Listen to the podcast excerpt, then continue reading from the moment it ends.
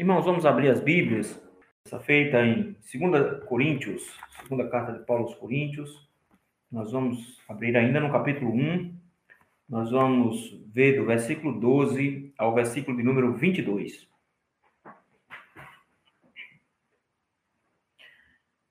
Segundo aos Coríntios, capítulo 1, versículo 12. Nos diz assim a palavra do Senhor. Porque a nossa glória é esta, o testemunho da nossa consciência de que, com santidade e sinceridade de Deus, não com sabedoria humana, mas na graça divina, temos vivido no mundo e mais especialmente para convosco.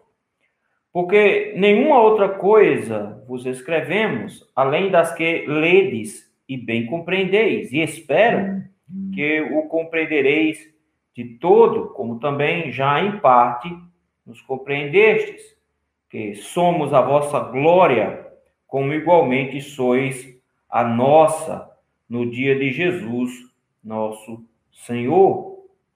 Com esta confiança, resolvi ir primeiro encontrar-me convosco, para que tivesseis um segundo benefício, e por vosso intermédio passar a Macedônia e da Macedônia voltar a encontrar-me convosco e ser encaminhado por vós para a Judéia.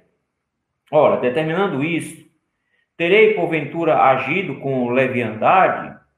Ou deliberar, acaso delibero segundo a carne, de sorte que haja em mim simultaneamente o sim e o não?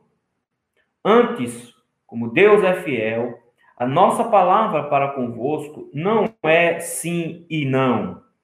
Porque o Filho de Deus, Cristo Jesus, que foi por nosso intermédio anunciado entre vós, isto é, por mim e Silvano e Timóteo, não foi sim e não, mas sempre nele houve o sim, porque quantas são as promessas de Deus, tantas tem nele o sim porquanto também por ele é o amém para a glória de Deus por nosso intermédio.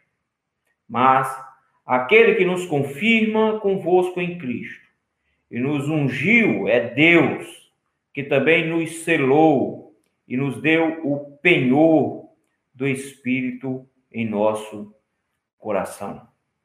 Vamos orar mais uma vez? Senhor, meu Deus, nesse instante, Senhor, queremos te rogar graça, misericórdia. Temos a tua palavra aberta diante dos nossos olhos, mas precisamos que o Senhor abra os nossos olhos espirituais para que possamos compreendê-la, Senhor. Dá-nos, meu Deus, a graça de entendermos a tua palavra, entendermos os argumentos que o teu apóstolo usou aqui, entendermos as condições em que ele está explicando isso a essa igreja e também, Senhor, a forma como nós devemos aplicar isso a nossas vidas. Ajuda-nos, ó Senhor, ilumina-nos nesse instante, abra os nossos olhos. E também, Senhor, molda os nossos corações, para que possamos, meu Pai, pela graça do Senhor, sermos instruídos e abençoados por Ti, em nome de Jesus. Amém. O pastor Noé de Paula Ramos tinha um ditado que eu acho muito interessante. Eu vi isso da boca de vários irmãos que ele sempre dizia isso. Ele dizia que para quando você está de mal de alguém, um sorriso é uma ofensa. Ou seja, o fator antipatia é muito importante no que diz respeito aos relacionamentos. Por várias vezes, os nossos relacionamentos têm conflitos graves, não por causa dos eventos em si, mas por causa da leitura que nós fazemos daqueles eventos.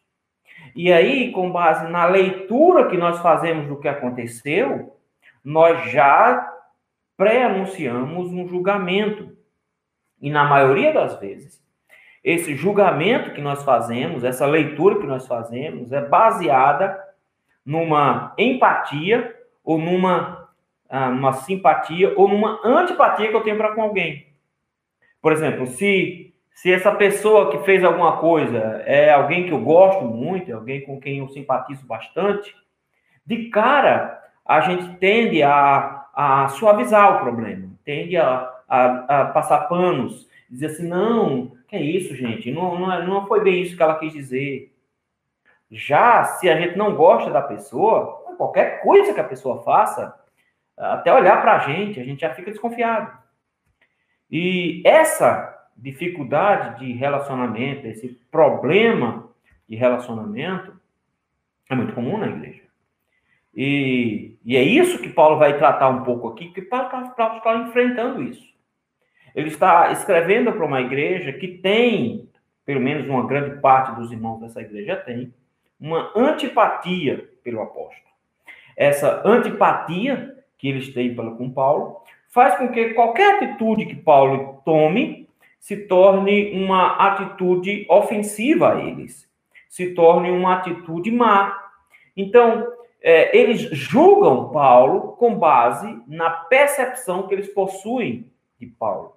Uma das coisas, por exemplo, para os irmãos terem uma ideia, ah, no, no, texto que nós lemos a semana passada, estudamos do, do, no, no, início dessa, dessa expressão aqui, do capítulo 1, ah, versículo número 8, por exemplo, é Paulo mostrando que uma das percepções que eles tinham era equivocada. Por exemplo, eles pensavam assim: como é que alguém apanha tanto, sofre tanto e se diz vocacionado pelo Senhor para um trabalho? Não tem condições. Porque se Deus aprova o que Paulo faz, Deus deveria estar dando condições a Paulo, mas Paulo sofre demais. E todo esse sofrimento só pode ser prova de que Paulo não está no lugar certo. Paulo deve estar fazendo muita coisa errada. E por isso Deus está batendo tanto nele essa visão distorcida era porque eles tinham antipatia por Paulo. E eles entendiam que Paulo não era apóstolo, que Paulo não tinha essa vocação, e que Deus estaria dizendo isso para Paulo por meio dos sofrimentos que Paulo passa. E aí então Paulo vai explicar como é que funcionam os sofrimentos. Paulo vai dizer: se eu sofro, se eu estou passando por sofrimentos, é para o bem de vocês, versículo de número 6. Se somos atribulados, é para o vosso conforto e a vossa salvação. Ele diz ao mesmo tempo: se nós somos confortados, é para que possamos confortar vocês. Então, Paulo vai dizer: existe um propósito da parte de Deus para nós passarmos por sofrimentos. E todo, em todos os sentidos, é sempre para vocês serem abençoados. Então, no final das contas, as tribulações pelas quais ele passou eram para a bênção da igreja, e a igreja que estava achando que era uma prova de que Paulo não era vocacionado. Mas, por exemplo, quando você chega a partir do versículo número 8, Paulo vai falar sobre as lutas e dificuldades pelas quais ele passou, pelo sofrimento em todas as situações. Paulo mostra que os sofrimentos para ele funcionaram muito como um estímulo à confiança no Senhor. Vejam, por exemplo, ah, versículo número 10. Ele diz assim: O qual nos livrou e livrará de tão grande morte, em quem temos esperado que ainda continuará a livrar-nos, ajudando-nos também com as vossas orações a nosso, a nosso favor. Paulo diz: O Senhor já nos livrou, ele vai continuar nos livrando, a gente só precisa que você ore. Por que isso? Porque no versículo número 9 ele disse: mesmo tendo uma sentença de morte sobre a nossa cabeça, isso acontece para que nós não confiemos em nós, mas confiemos no Senhor. É essa, essa confiança no Senhor em meio aos sofrimentos que Paulo solicita em oração, no versículo número 11. Eles orem por mim, orem por mim, ah, para que a, a, fidelidade minha em meio aos sofrimentos de, seja benefício para a igreja, versículo 11, para que sejam dadas graças a nosso respeito e esse benefício concedido a muitos outros irmãos, para que Deus me dando graça, eu consiga abençoar outros irmãos nesse processo também. Olha que bonito. Mas de repente esse pedido de oração, que Paulo encerrou no versículo 11, nos traz um segundo problema, porque o primeiro problema que eles tinham era dizer assim, não, mas Paulo, Paulo está sofrendo, então porque Paulo está sofrendo, logo ah, é porque Deus não confirma o, ministério dele. O segundo problema deles era dizer assim: Paulo não consegue manter a palavra. Paulo muda a palavra. Então, eles estão acusando Paulo de insinceridade, de ser alguém que tem duas palavras, que, que diz coisas de um jeito, depois diz outra. Principalmente, por exemplo, eles vão se queixar de que Paulo é uma pessoa quando prega e é outra pessoa quando escreve. Eles vão se queixar que Paulo é uma pessoa na frente e outra pessoa por trás. Que Paulo diz as coisas e depois desdiz. Eles vão fazer essa acusação contra Paulo, dizendo que Paulo, então, ele é insincero. E eles vão acusar Paulo, nesse sentido de insinceridade, em dois, em dois aspectos. Em primeiro lugar, eles acusam Paulo de ser insincero com relação à palavra dele, ao que ele diz. E em seguida, ele, ele também mostra que eles achavam que o que Paulo fazia também demonstrava essa insinceridade. Para isso, Paulo vai tentar se defender do versículo 12 até o versículo 22, mostrando que ele é sim sincero para com Deus e para com os irmãos e que ele não é alguém que, tem duas palavras. Ele não é alguém que fica mudando de opinião ou dizendo duas coisas contraditórias ao mesmo tempo. Parece estranho, não é? Que o apóstolo precise fazer isso, defender a sua a sua sinceridade, fazer uma autodefesa, mostrar que ah, precisa que eles vejam a, a, as boas intenções dele. Mas a gente às vezes acha que não, que não precisa fazer isso. Né? Mas Paulo mostra aqui exatamente o oposto. E que é necessário a gente, por várias vezes, colocar as cartas na mesa e mostrar como é que as coisas devem ser apresentadas sinceramente, sem rodeios, para então resolver-se os conflitos. A única maneira de se resolver um conflito onde uh, está baseado na antipatia é colocando as cartas na mesa. É isso que Paulo vai fazer aqui. A maneira de resolver um conflito baseado na antipatia é colocando as cartas na mesa. Como é que ele vai fazer isso? Ele vai resolver uh, em, dois, em dois aspectos. Primeiro, versículos de 12 até o versículo de número 14, ele vai defender a sua integridade, e a partir do versículo 15 até o versículo número 22, ele vai explicar um evento em específico, a viagem dele, mostrando como é que ele enxerga o problema e como é que as coisas aconteceram para que eles compreendam, entendam e aceitem que Paulo não está sendo insincero, fingido, um falso, mas que Paulo, na verdade, estava sendo sincero para com eles. Vamos acompanhar o raciocínio de Paulo. Por exemplo, versículo número 12. Ele começa assim: Porque a nossa glória é esta. A nossa glória é esta. O testemunho da nossa consciência de que, com santidade e sinceridade de Deus, não com sabedoria humana, mas na graça divina, temos vivido no mundo e mais especialmente para convosco.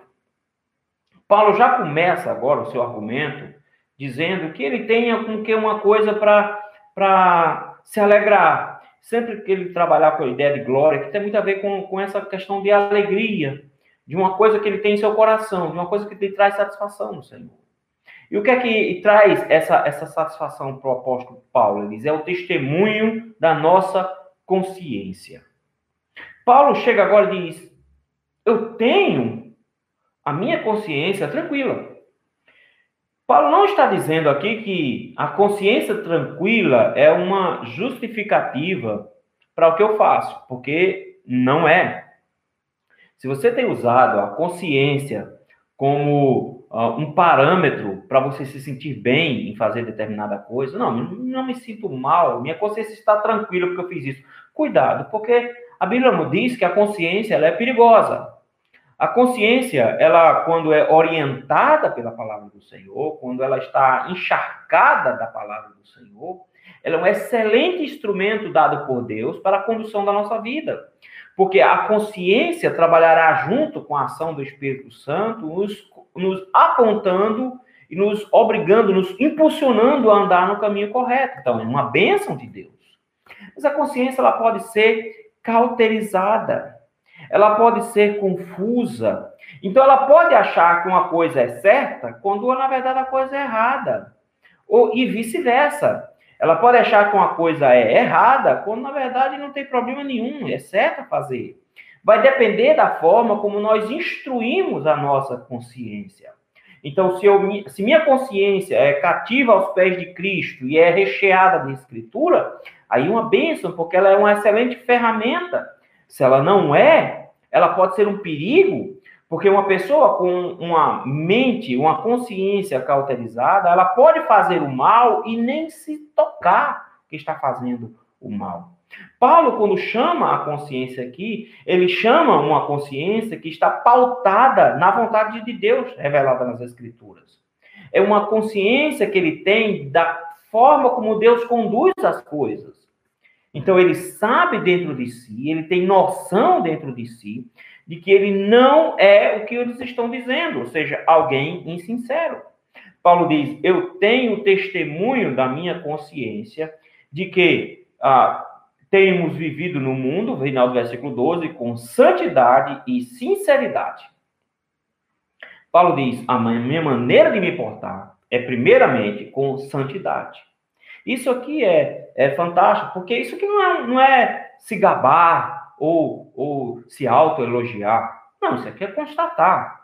Paulo diz: eu sei como é que eu tenho lidado com minha vida. Eu sei como eu lido com minha vida espiritual. Eu sei a maneira como eu me porto, Paulo diz, e eu tenho buscado, não com minha força, mas olha, a expressão que ele usa, na graça divina, pela graça divina, viver em santidade. Olha só que coisa interessante. Ele também diz que vive com sinceridade. Ele não tem nada a esconder. Ele é um livro aberto para a igreja.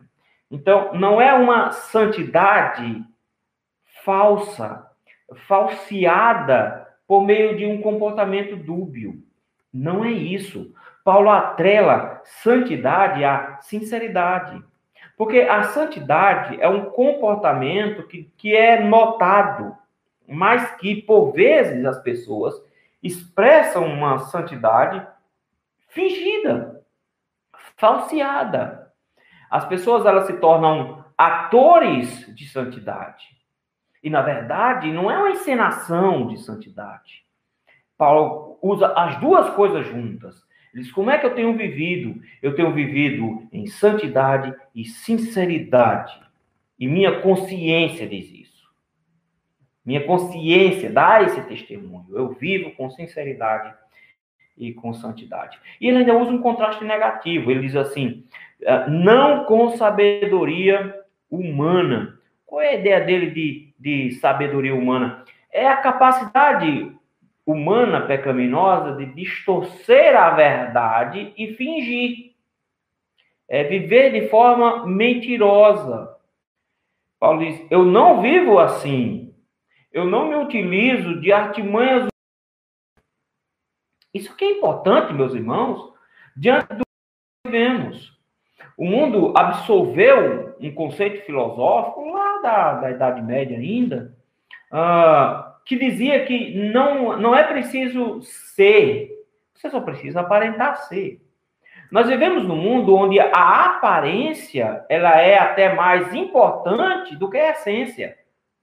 Mas viver de aparência é perigoso porque de repente você pode ser desmascarado. Tá todo mundo reclamando de uma mulher aí que está participando de um programa. Eu só escuto a zoada. Ah, porque ela é um jeito lá no, mundo e, e, e, agora é de um jeito diferente lá e ela, e ela é má e ela. Não interessa. O que eu quero mostrar com isso é que quando você tem uma vida dúbia, onde você tenta fingir, mas ou mais tarde você vai ser desmascarado. Mais cedo ou mais tarde vai ser desmascarado. Quando você vive conforme a sabedoria humana, como Paulo descreve aqui, quando você vive conforme essa capacidade humana de distorcer a verdade e fingir que é uma coisa quando não é, isso desmancha no convívio. No convívio. Não precisa de muito tempo. Mas Paulo diz: não é assim que eu tenho vivido. Eu tenho vivido entre vocês na graça divina. Na graça divina, em santidade e sinceridade. Mas sabe o que é bonito nisso? É que Paulo diz: vocês são testemunhas disso. Vocês são testemunhas. Quer saber uma coisa? Como é que eu sei ah, da santidade de alguém? É como a família dele o enxerga. Porque é possível fingir para todo mundo, mas não é possível fingir 24 horas por dia. Então, uma pessoa que pode achar que ah, aparente santidade, eu sou uma pessoa muito espiritual e tal, os filhos sabem quem essa pessoa é. O esposo sabe quem essa pessoa é. A esposa sabe quem essa pessoa é. Então, dentro de casa, é possível isso, isso, isso desmascara muito fácil, porque os nossos pecados são muito, muito expostos diante das pessoas que estão ao nosso, ao nosso redor. Mas Paulo chega aqui e diz: Eu convivi com vocês. Olha o final do versículo 12. Nós temos vivido no mundo e mais especialmente para convosco. Paulo passou uns três, uns três anos, ao que parece, mais ou menos aí, com os irmãos de Corinto.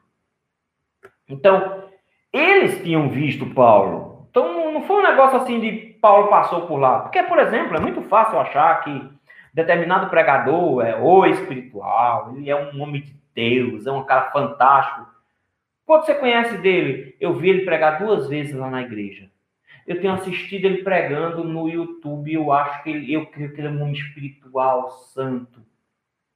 Meu irmão, isso não é suficiente. Isso não é suficiente para você discernir como essa pessoa é. Mas como é que as pessoas da igreja veem? Como é que ele responde às pessoas ao redor? Os irmãos da igreja veem os seus pecados e conseguem discernir os pecados dele? E como é que eles respondem à santidade dele? Ele realmente mostra santidade? Ele realmente mostra sinceridade? Como é que a família dele o enxerga? Ele enxerga, o enxerga desse jeito, com sinceridade? e, e com santidade. Paulo diz: Eu convivi com vocês. Vocês são testemunhas de que eu estive com vocês e que eu não sou falso. Que eu estive com vocês. Olha aí, versículo, versículo número 13. Nem a forma como eu escrevo ah, descreve alguém que é falso.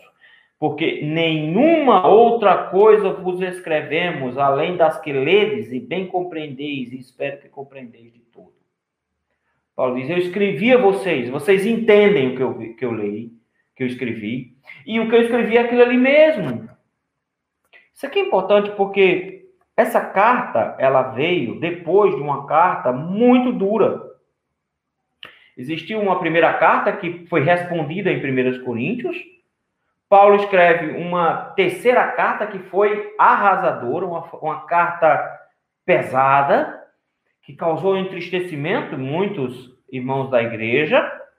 E por isso mesmo a gente estava dizendo, Paulo, quando está presente é uma coisa, quando escreve é outra. Paulo chega e diz, não, quando, eu sempre escrevo do mesmo jeito.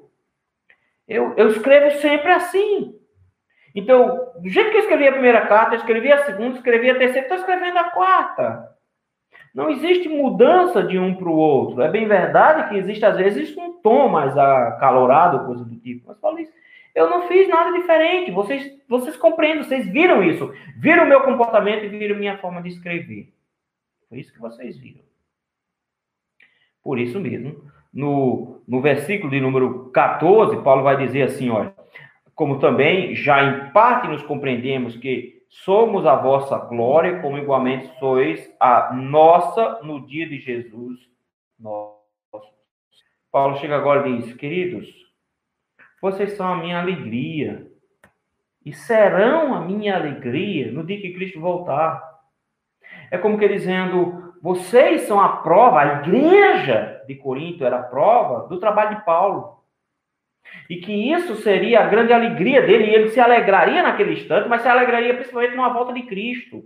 E a igreja também, vice-versa. A igreja também deveria entender que Paulo é a alegria deles diante de Cristo, é a glória deles diante da volta de Cristo. Então, meu irmão, nós deveríamos estar juntos nesse processo e não achando que um é diferente do outro. Nós somos a alegria um do outro na volta de Cristo. Quando Cristo voltar, nós vamos nos alegrar um pelo trabalho do outro.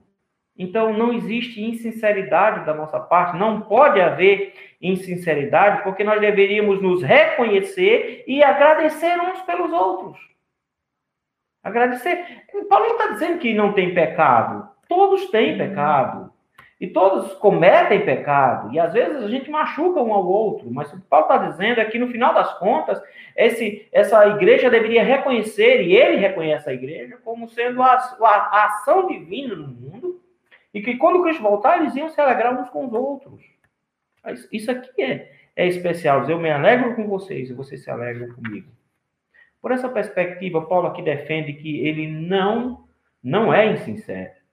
Não é. Pelo contrário, ele é sincero e viveu em sinceridade e santidade para a igreja. Eles viram isso, eles conseguem identificar isso. Na igreja, eles deveriam reconhecer isso diante de Deus, e principalmente na expectativa da alegria que será o reconhecimento disso quando Cristo voltasse. Essa é, é, a defesa de Paulo. Paulo diz: Eu tenho minha consciência tranquila de que eu vivi entre vocês com santidade e com, e com sinceridade. Só que precisa explicar esse negócio.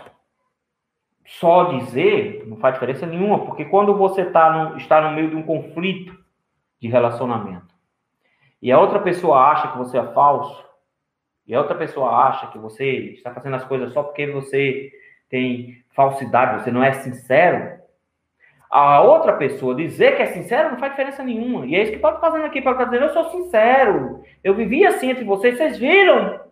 Ah, eles podem dizer, não, Paulo, mas você mostrou nos últimos dias uma coisa diferente. Qual era o problema? Primeiro, eles estavam com dificuldade com relação a uma promessa que Paulo tinha feito, com relação a uma viagem, e Paulo não cumpriu a palavra. E eles não entenderam porque Paulo não cumpriu a palavra. E eles acharam, então, que por conta disso, Paulo tem uma, uma palavra dupla, uma voz dupla. E Paulo vai agora chegar e deixa eu explicar o que aconteceu. Deixa eu explicar a situação. Isso é interessante, Paulo não tinha obrigação de explicar. Eles deveriam acreditar na sinceridade do, do sua liderança, na sinceridade do apóstolo Paulo. Mas Paulo nos mostra que ser líder não nos nos isenta de, às vezes, explicarmos o que a gente está fazendo. E é isso que Paulo vai fazer agora, a partir do versículo 15. Ele vai, ele vai explicar o que aconteceu. Ele vai explicar na tentativa dos irmãos verem que não houve insinceridade da parte, da parte dele. Que o que aconteceu não é porque Paulo tem duas palavras. Realmente, ele não fez o que disse que ia fazer, mas existiu um motivo. E por existir um motivo e a igreja não saber desse motivo, ou pelo menos não levar em consideração esse motivo, fez com que eles achassem que Paulo estava sendo insincero. Veja aí versículo 15.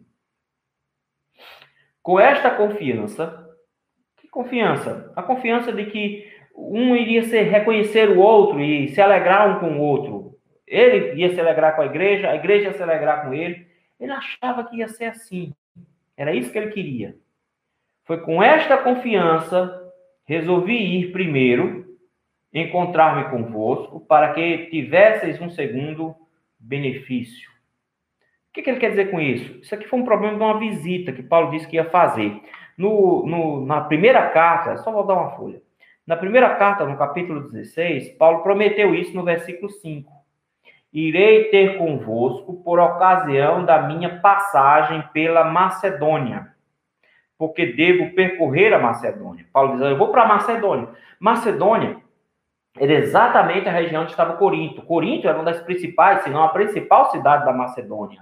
E, e Paulo deveria dizer: Eu vou para Macedônia. Então o que, é que eu vou fazer? Quando eu estiver indo para Macedônia, Paulo promete aqui que vai, vai lá em Corinto para resolver pessoalmente as broncas, porque ele, a igreja está muito bronqueada.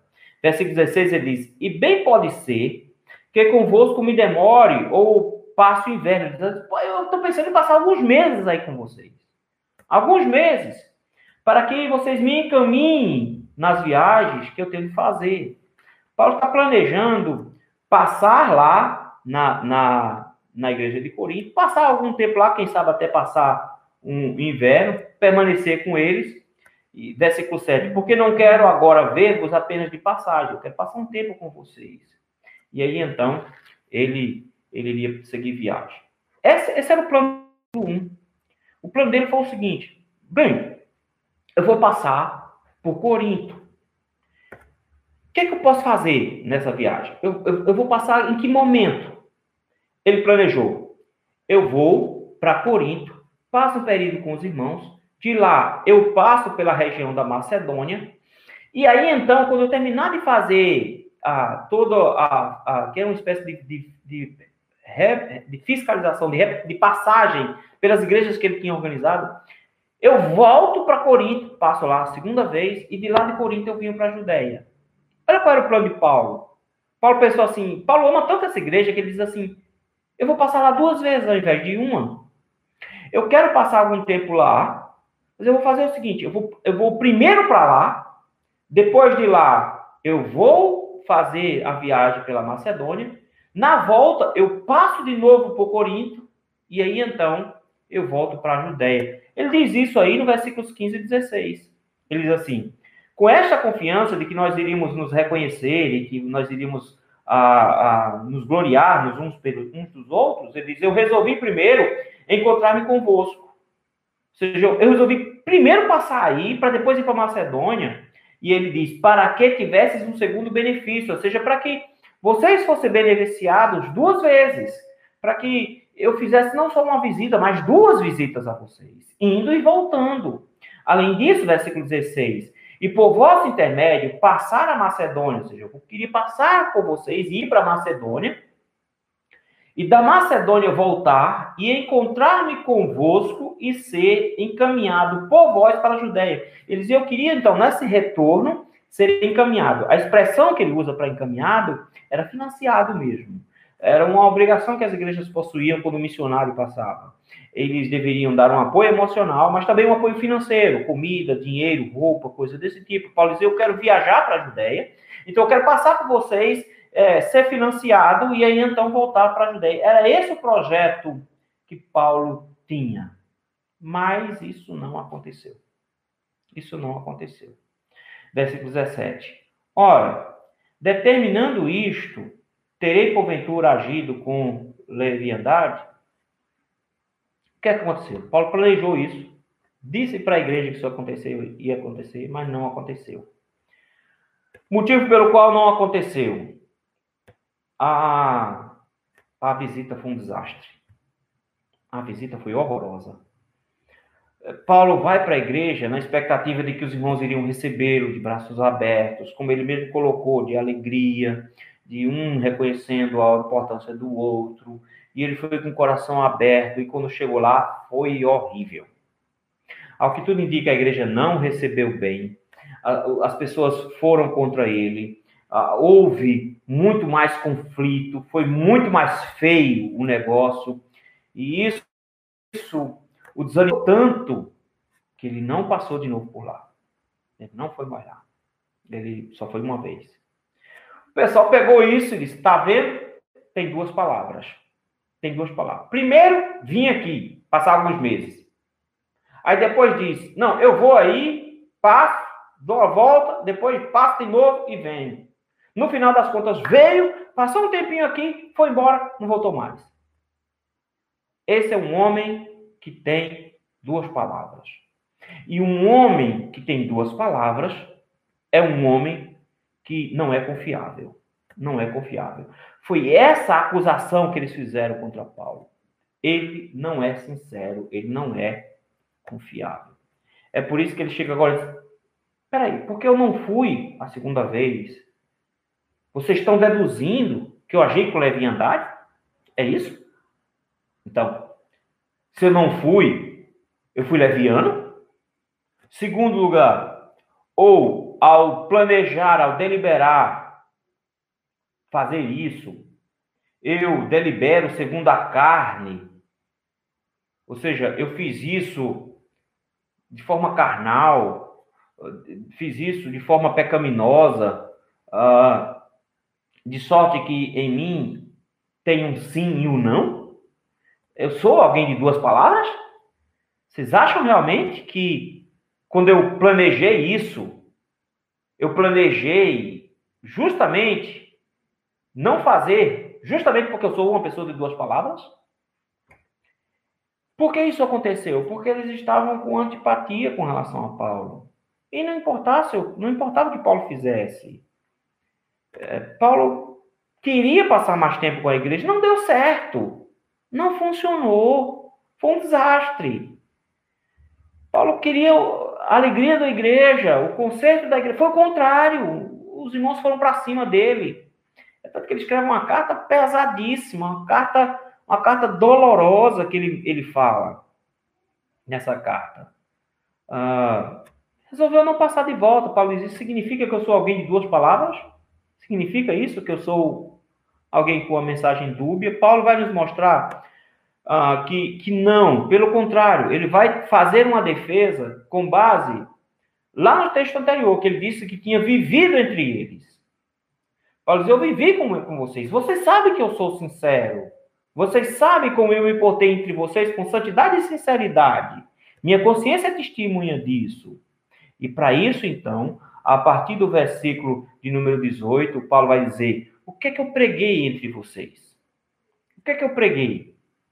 Versículo de 18 até o 22, ele vai dizer o que ele pregou e como ele é diante de Deus, para mostrar que é impossível um pregador com essas características ser alguém é, como eles estão descrevendo lá em cima. Alguém com duas palavras, com cinco ou não. Olha como é que Paulo coloca. Paulo diz, acaso por, acaso, por acaso eu sou esse que tem sim e não ao mesmo tempo? Olha, versículo 18. Antes, como Deus é fiel, como Deus é confiável, a nossa palavra para convosco não é sim e não. Paulo chega e diz: como Deus é confiável, como Deus é fiel, vocês deveriam entender que a minha palavra, a minha pregação para vocês, não foi uma pregação dúbia. Não foi uma pregação de duas palavras. Pelo contrário, a minha pregação está de acordo com o Evangelho, e o Evangelho determina que o pregador tem as mesmas características. Quais sejam as características? O que é verdade é verdade, o que é mentira é mentira. Olha o que ele diz aí, versículo 19.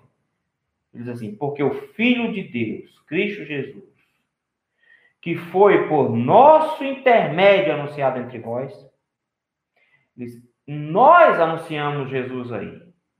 Cristo Jesus, o Filho de Deus, foi anunciado por nós. Essa foi a nossa pregação. Minha, ele diz, minha, de Silvano e de Timóteo. Nós três pregamos aí. Nós anunciamos a Cristo, o Filho de Deus. Foi ele que nós anunciamos. E quem é Jesus, meus irmãos? E quem é Jesus? Ele diz assim: Jesus, ele é a verdade. Não foi sim e não. Pregar Jesus era pregar sim ou não. Não pregar as duas coisas ao mesmo tempo. Paulo diz: não, quando nós pregamos a Jesus, Jesus não é sim e não. Jesus é somente um sim. Olha a expressão. Mas sempre nele houve sim. O que é que Paulo quer dizer que em Jesus é sempre sim? É porque ele vai explicar agora no versículo número 20. Ele está falando das promessas que Deus tem em Cristo. Olha a expressão. Porque quantas são as promessas de Deus? Quantas são as promessas de Deus por meio de Cristo? Tam, é, tantas tem nele o sim. Nenhuma promessa que foi feita à igreja do Senhor por meio de Cristo tem um não. Todas elas têm um sim. Eu quero que você entenda aqui o seguinte: somente uma coisa, só um adendo aqui. Ele não está dizendo que é o que você acha que é promessa de Deus. Aí, não morrerei enquanto não se cumprir em mim tudo que. Esquece, não é isso que ele está dizendo. Porque o que você acha que Deus te prometeu não é o que Deus te prometeu em Cristo. Ponto. Ponto. Deus não tem nenhum compromisso com o que você diz ou com o que determinados pastores dizem. Ele não prometeu determinadas coisas. Então, não tenta cobrar de Deus promessas que ele não fez. Mas todas as promessas de salvação que estão em Cristo Toda vez Deus diz sim. É tanto que Paulo usa a expressão aqui, dizendo assim: olha, ele é o Amém. Assim seja. Tudo que Cristo coloca diante do Pai, no que diz respeito às promessas, o Pai sempre dirá sim, amém. Assim seja. Desse jeito mesmo. Paulo foi isso que nós pregamos. Foi isso que nós anunciamos, por, foi, é, é, ele usa a expressão por nosso intermédio. Foi isso que nós entregamos. Nós entregamos aquele que não tem uma palavra dúbia. Nós entregamos aquele que só tem uma única palavra. Como é que um pregador que anuncia uma mensagem onde só tem uma única palavra, ele tem duas? Não dá. De onde Paulo tirou essa ideia? Existe um princípio bíblico que Jesus estabeleceu. Ele disse que se a nossa palavra, se é sim, tem que ser sim. Se é não, tem que ser não. E o que passar disso, Paulo diz, vem do maligno. Isso é incrível porque nós temos um aspecto cultural como brasileiro de não dizer não. Nós não conseguimos dizer não. Nós arranjamos um jeitinho de dizer não. E, e porque parece que é ofensivo dizer não. Mas de repente ele nos lembra que, que Deus nos diz não, com toda sinceridade. E em Cristo ele sempre diz sim. Como é que funciona isso? Paulo diz: um pregador que prega isso aqui, que prega que só existe uma verdade a ser proclamada, não pode ter duas palavras. É por isso que Jesus disse que, que os seus discípulos não podiam ter duas palavras. Por quê? Porque não pode sair da mesma fonte água salgada, água amarga e água doce. Não pode sair da mesma boca bênção e maldição. Não pode. Então, o que ele coloca é a, a sinceridade do pregador. Para isso tem um fator importante aqui, é que o pregador tem que ter a sua palavra atrelada à mensagem que ele vai pregar. Deixa eu dar um exemplo para você. Alguém que vive dando notícia falsa para você. Alguém que vive te dizendo coisas que são mentirosas. Alguém que vive pregando peça em você. Ou a famosa trollagem, que é um nome bonito para mentir. Ah. Você confiaria quando essa pessoa viesse dizer alguma coisa séria para você? Sim ou não? Lembram de quando os nossos pais diziam para a gente, lá na, quando a gente era criança, não finja estar passando por algum perigo? Quando entrar na água, não finja que você está se afogando. Não finja que você está tendo um desmaio. Não finja que você está tendo algum problema de saúde. Não finja. Por que não? Porque se você finge que vai que está se afogando, na hora em que você estiver realmente se afogando, ninguém acredita em você. Se você finge que está doente, que fica doente e não está, no dia que você realmente estiver doente, ninguém acredita em você. Como um pregador que vive mentindo, vive dizendo o que não é verdade, pode fazer com que as pessoas acreditem que a pregação dele, o evangelho que está pregando é verdade. É esse princípio que Paulo coloca aqui. Paulo diz: não, meu irmão, a minha mensagem entre vocês foi a mensagem do Amém de Deus. Foi uma mensagem, uma palavra só. E essa e eu não posso ser um pregador dúbio, porque é essa mensagem que eu prego. Eu não posso. É por isso mesmo que ele vai agora no versículos 21 e 22 nos trazer a forma como Deus estabelece o ministério dele. Como? Três palavras mas aquele que nos confirma convosco em Cristo. O Senhor é aquele que, que dá a certeza do ministério de Paulo. Não só isso, que nos ungiu e nos ungiu. Aquele que nos confirma convosco em Cristo e nos ungiu é Deus. Quem nos confirma, Deus nos confirma. Quem nos ungiu, quem derramou sobre nós foi Deus e quem nos selou, versículo número 22, e nos deu o penhor, quem nos deu esse selo do Espírito Santo, foi Deus que deu esse selo em nosso coração. Ele se Deus deu o selo do Espírito Santo em nós, se o Senhor nos ungiu, se o Senhor nos confirma como seus santos, não cabe mais em nós palavras dúbias. Vocês não podem me acusar disso. Vocês não podem me acusar disso porque vocês me viram pregando e me viram me comportando conforme a minha pregação. Então vocês não podem me acusar de falsidade. Vocês não podem me acusar. Paulo vai continuar essa defesa aí a partir do versículo número 23, que vai entrar no capítulo número 2, a gente vai ver isso a semana que vem. ele vai nos dar algumas, algumas razões pelas quais ele não voltou a Corinto e explicar melhor essa situação, essa situação toda. Mas em tese aqui ele está dizendo, vocês precisam acreditar em mim, porque vocês ouviram o evangelho dessa boca que vocês agora dizem que não acreditam. Então, não faz sentido vocês crerem no evangelho se vocês desconfiam da minha má intenção. Desconfiam que eu não, não voltei aí porque eu agi de forma leviana. Vocês desconfiam que eu não voltei aí porque eu, eu deliberei segundo a carne. Se é assim, não faz sentido. Vocês deveriam levar, não usar dois pesos e duas medidas, mas levar a coisa de forma muito mais concreta, muito mais, mais correta. Que lições a gente pode tirar daqui, desse texto?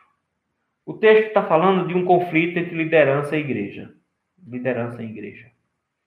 E, e isso aqui é um fator importante, porque às vezes os crentes tomam, tiram conclusões em relação aos seus pastores, em relação aos seus conselhos, sem conhecer o que estava acontecendo. E eu creio que esse é o primeiro perigo que a igreja de Corinto passou aqui tirar conclusões em relação à liderança sem estar inteirado do que aconteceu. Eu creio que essa é a primeira lição. Isso aqui é um erro. É um erro.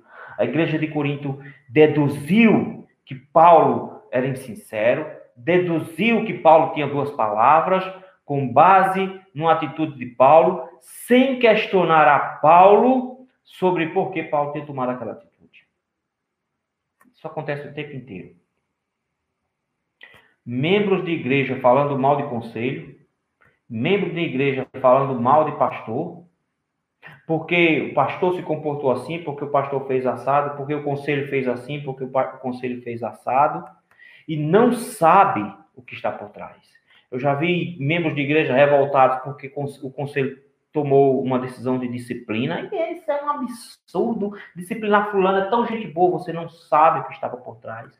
Você não sabe o que essa pessoa fez. Você não sabe como essa pessoa se portou dentro do conselho. Você não sabe o que essa pessoa respondeu. Você não conhece os eventos. Você não conhece os fatos. Então você não pode tomar decisões desse tipo. Você não pode fazer isso. Isso, na verdade, é quebra de um mandamento. Isso é maledicência. Isso é maledicência. Isso aqui é um perigo muito grande. E isso tudo parte do fato de que nós temos dificuldade em agirmos de forma sincera. Nós temos um negócio estranho, que a forma de a gente espalhar fofoca na igreja é pedir oração. Ora, pô, fulano de tal que está passando por problema. Isso é um espalhar fofoca. Nós não temos coragem de confronto pessoal. Nós não temos coragem de chegar para a pessoa dizendo, fulano, é assim, assim, assim. A gente dá uma disfarçada. A gente dá uma disfarçada. A gente não consegue dizer não, a gente dá uma disfarçada. E por causa dessa nossa insinceridade, nós passamos a achar que todo mundo é insincero. E aí, nós deduzimos as coisas ao invés de perguntar. Fulano de tal está com um comportamento estranho. Então eu deduzo que ele está assim. Irmão, sua dedução não corresponde à verdade. Você tem dúvida com relação a algum irmão? Passei hoje, o irmão fulano de tal não está falando comigo. Ele deve estar tá com raiva de mim. Deve estar tá entregado de mim. Que coisa, que foi que eu fiz? E vai falar com outro. Peraí, peraí, peraí. O irmão não falou com você? Ele passou por você e não falou com você? Vá lá e fale com ele. Ô, meu irmão, você passou por mim e não falou comigo. Ah, eu queria te dar um abraço, quero falar com você. A gente está tendo algum problema? Eu fiz alguma coisa que te ofendeu? Pergunta. Converse, fale. Mas não, a gente prefere espalhar coisinhas por trás, espalhar assuntos, denigrir a imagem do irmão, do que ir confrontá-lo pessoalmente. A Bíblia nos instrui o tempo inteiro. Se alguém peca contra nós, a gente vai lá e conversa. E vai lá e conversa. Mas a gente tem medo de dizer. A pessoa chega e diz: Fulano, eu te ofendi. Não, Fulano, me ofendeu não. Deixa pra lá. Não aconteceu nada não. Aconteceu. Diga. Sim, meu irmão, as suas palavras me ofenderam. Eu fiquei muito triste com o que você disse. E a gente precisa conversar um pouco. Infelizmente, aquilo, aquela sua atitude me magoou. Mas Vou ser sincero agora, eu, eu, eu, eu, deixo isso passar, vou perdoar, eu perdoo você. já orei ao Senhor, já conversei com o Senhor, mas eu só queria que soubesse, você soubesse realmente o que você fez me ofendeu. Que custa dizer isso? Não, ofendeu não. Ofendeu sim, então resolva o problema. A maturidade está no fato de que a gente não desfaça o que aconteceu. Chega para a pessoa e pergunta: muito dos problemas de relacionamento da igreja estão porque nós escondemos os fatos para não machucar os outros. Nós somos insinceros. E então nós deduzimos. Nós deduzimos o que está acontecendo. E, e a Bíblia não nos orienta a deduzirmos. Porque nós podemos deduzir com base na antipatia. Eu não gosto do pastor. Se eu não gosto do pastor, quando ele pregou sobre isso, ele está falando de mim. Ele está ele tá, ele tá falando de mim. É isso que ele está fazendo. Vai lá e pergunte. Pergunta lá, pastor, o senhor pregou sobre isso hoje. O senhor está sabendo alguma coisa? Isso foi alguma indireta para mim? Não, meu irmão, não foi indireta para você. É, o texto está expondo sobre isso, porque está acontecendo alguma coisa com você que está atrelado a esse assunto que agora. Qual é o problema pelo qual você está passando que você entendeu que o texto estava te acusando? Eu não sei. Eu preciso que você me diga. Eu não sabia disso, meu irmão. Então vamos orar agora. Vamos, vamos tentar encontrar. Deus foi muito gracioso contigo. Deus falou contigo. Me perdoe se por um acaso você se ofendeu achando que eu já sabia. Eu não sabia disso. Vamos conversar. Ou então, eu sabia, meu irmão, eu sabia que você estava fazendo isso, eu sabia disso mesmo, e eu queria exortá-lo publicamente diante de todos, assim, era isso mesmo que eu falei. Acabou, custa. Custa dizer isso. Custa sermos sinceros uns para com os outros. Eu estou triste com você. Pronto, tá triste com você. Então me perdoe, meu irmão. Perdoa. A gente vai resolver isso aqui agora. Pronto, acabou. Mas não. Nós preferimos falar mal pelas costas e deduzir que a pessoa está fazendo a coisa errada. O conselho está me perseguindo. Tomou essa decisão aqui é porque ele está me perseguindo. Pergunta para os presbíteros. Vocês tomaram essa decisão porque tem alguma coisa a ver comigo? Não. Acabou. Resolveu o problema. Não era isso. Então, desculpe, eu, eu pensei mal de vocês. Acabou. Mas não. Quando nós agimos como a igreja de Corinto, deduz, ao invés de tentar resolver o problema, ah, nós criamos maledicência. Então, fica o primeiro alerta aqui. Vamos resolver as questões e não deduzi-las. Porque às vezes nós deduzimos que o irmão está com raiva da gente porque nós estamos com raiva do irmão. E aí, você, o irmão só estava displicente e não falou contigo, você já deduz que o irmão está com raiva de você. Então, converse. Converse. Ok? Segunda, segunda questão que é importante colocar aqui. Às vezes é preciso colocar as cartas na mesa e explicar a situação. Eu não posso achar também que minhas atitudes vão ser sempre entendidas dos outros.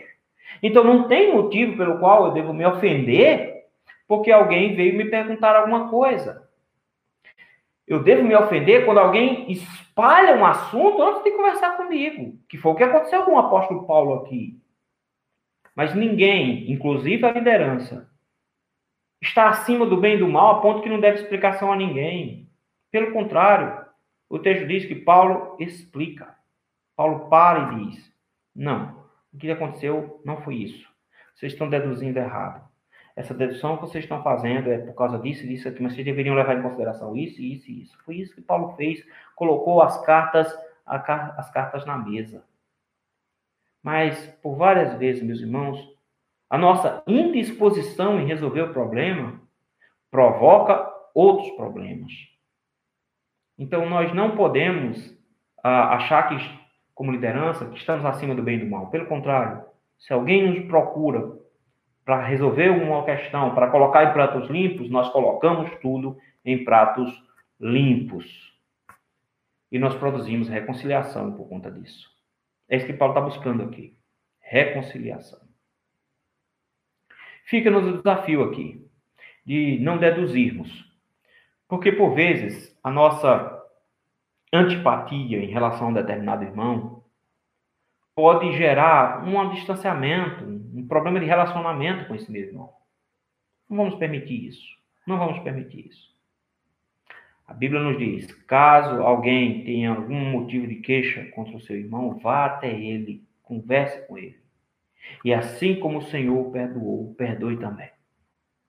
Cabe com o assunto ali, mate o assunto ali, resolva o problema, converse, se explique, peçam perdão e acabe o assunto.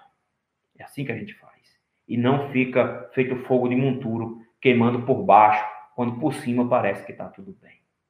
Paulo tenta resolver o problema, expondo o problema e explicando-se diante da igreja. Fica para nós o desafio, então. Vamos orar?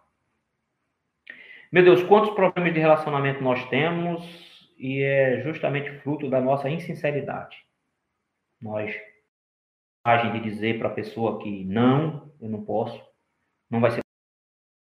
Nós não temos coragem, Senhor, de, de dizer aquilo que nós realmente estamos pensando sobre a situação. Meu Deus, ajuda-nos, Senhor, a, a, com amor, com paciência, com tranquilidade, sermos também sinceros. Ajuda-nos, ó Senhor, a, como o apóstolo Paulo fez, atrelar santidade e sinceridade. Para que a gente possa, Senhor, dar bom testemunho com os irmãos e resolver de forma muito mais rápida e clara os nossos problemas de relacionamento. Quantos de nós, Senhor, que estão agora, Senhor, nos ouvindo, estão passando por problemas de relacionamento justamente porque não têm coragem de chegar e explicar e perguntar e conversar? Dá-nos, ao Senhor, a força que vem do Senhor, pela graça do Senhor, possamos, meu Deus, colocar os nossos problemas em pratos limpos. E assim, debaixo de muita oração, como sentido. É no nome santo de Jesus que nós te rogamos. Amém.